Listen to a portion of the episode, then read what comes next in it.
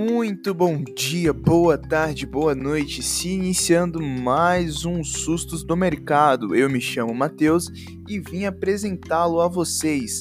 Um podcast para relatar como foi os desdobramentos políticos e econômicos dessa semana, o que movimentou o mercado, o que pode acontecer na próxima. Fiquem então com mais um episódio. Semana The Big Bang a Pearl Harbor. Bom, dei o nome do podcast dessa semana por isso, pois no início da semana, o nosso ministro da Economia, doutor ministro Paulo Guedes, chegou com um plano falando que iria ser como um Big Bang, que iria reiniciar toda a política econômica brasileira.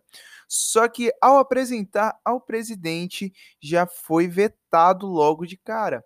Há uma coletiva de imprensa na Uzi Minas, o presidente vetou o projeto que Paulo Guedes designava ser totalmente revolucionário, indagando não ter uh, o, todos os pontos em que ele abordava ser importante. Aliás, retirava dinheiro de abono salarial de servidores públicos para dar a esse programa.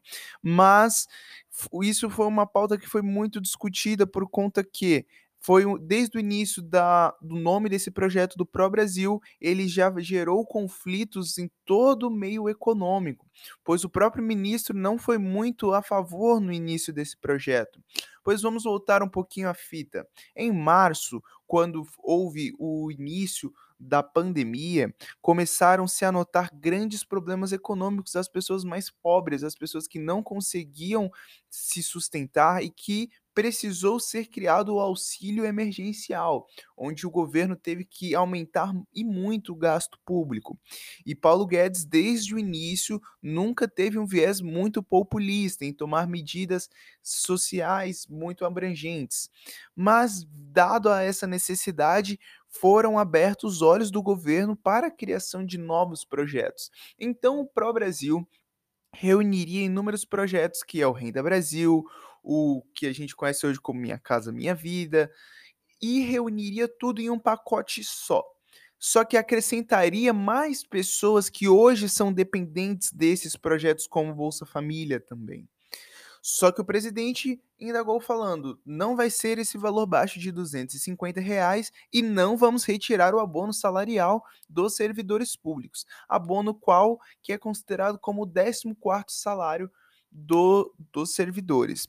Mas uh, isso foi uma medida que acabou sendo bem intrigante, pois o presidente e o ministro já vêm em conflitos de divergências entre pensamentos uh, há semanas. E muitas pessoas têm medo da saída do ministro Paulo Guedes do governo Bolsonaro, pois isso chocaria bastante, pois ele é um cargo de muita confiança e que as pessoas confiam bastante no trabalho dele e isso gerou também polêmicas por conta do ajuste fiscal, porque nossas contas estão cada vez mais no limite e o presidente está querendo tomar mais medidas populistas, isso fazendo com que o gasto aumente. Só que se o gasto aumentar e você não gerar receita, você vai ter que gastar além do que você tem, que é o, é o descontrole fiscal. Lembrando que isso é algo muito ruim para o país, você não ter um controle fiscal dos gastos públicos. Então, o Bolsonaro falou: refaça o projeto e envie de novo. Nem para o Congresso ele mandou esse projeto para discussão. Ele já vetou logo de cara esse projeto. Então, as próximas semanas vão vir aí com as novas medidas de Guedes e o medo dele sair ainda está tranquilo, pois eles, na sexta-feira, no final da tarde, às 5 horas, deu declaração que vai manter firme ainda com os vieses do que ele veio fazer no governo e ainda se mantém ali confiante. E isso ainda traz bastante medo para as pessoas caso ele saia.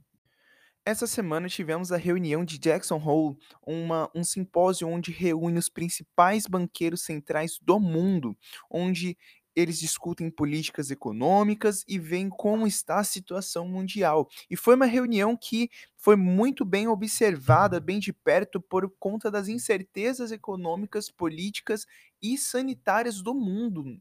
E o olho estava focado na, na declaração de Jerome Paul, que é o atual presidente do Federal Reserve, que é o Banco Central Americano.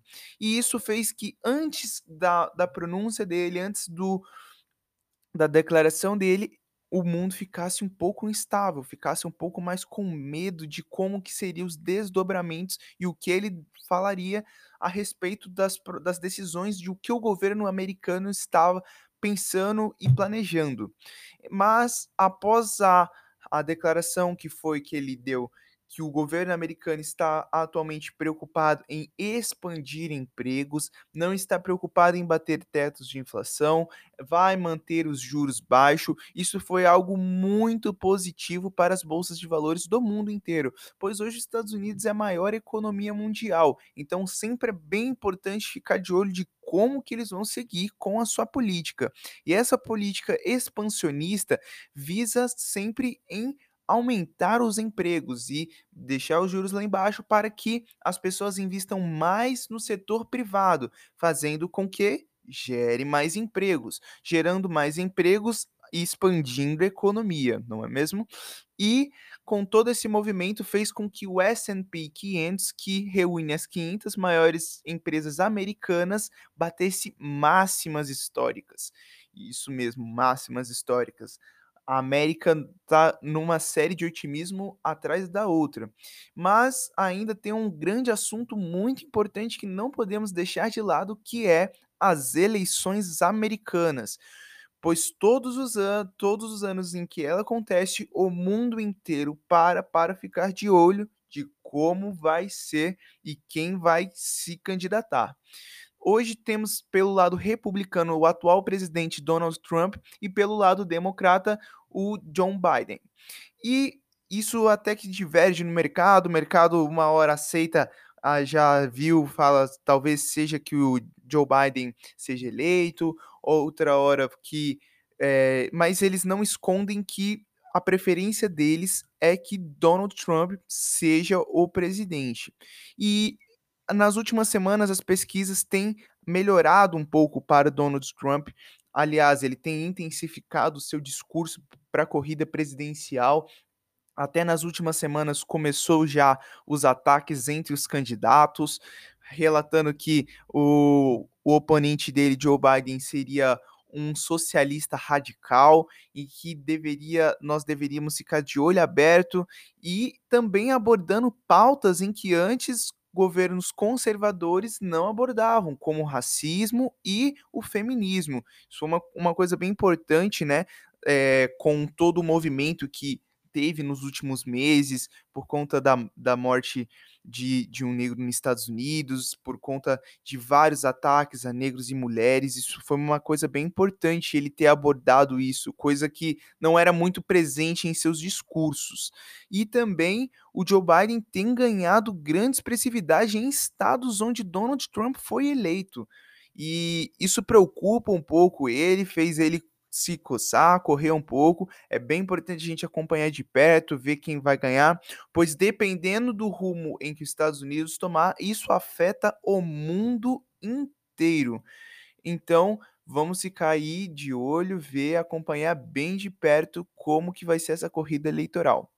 Voltando para o mercado brasileiro, a B3 Brasil Bolsa Balcão, que é a nossa bolsa de valores que fica localizada em São Paulo, fez uma declaração que estamos chegando quase à marca de 3 milhões de CPFs registrados na Bolsa de Valores.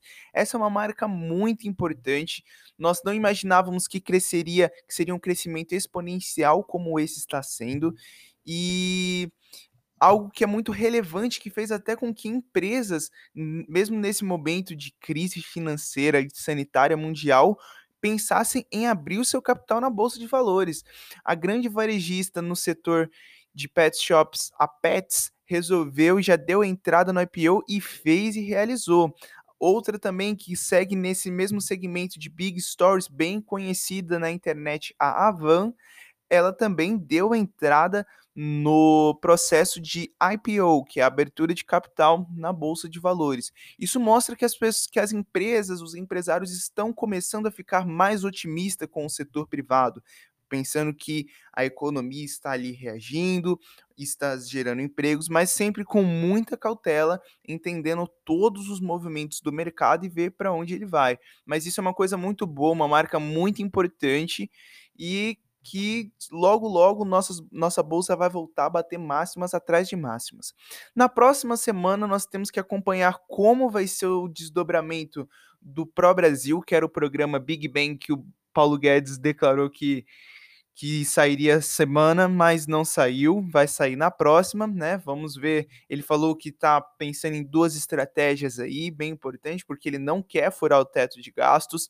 Ver como que vai ser o PMI, que é o nível, o aquecimento aí da produção brasileira industrial, como que vai ser desdobrado as eleições americanas, o payroll, que é o, o quanto os Estados Unidos gerou de emprego nesse, nesse último mês e também ficar atento aos movimentos do mercado, pois essa semana essa semana, no fim dela, vai ser feriado no dia 7, na segunda-feira. Mas na sexta-feira pode ser que haja aí um movimento do mercado mais restritivo por não ficar três dias sem conseguir se mover, sem conseguir dormir ali posicionado. Então as pessoas não gostam muito de correr esse risco. Então ficar bem de olho ali, né?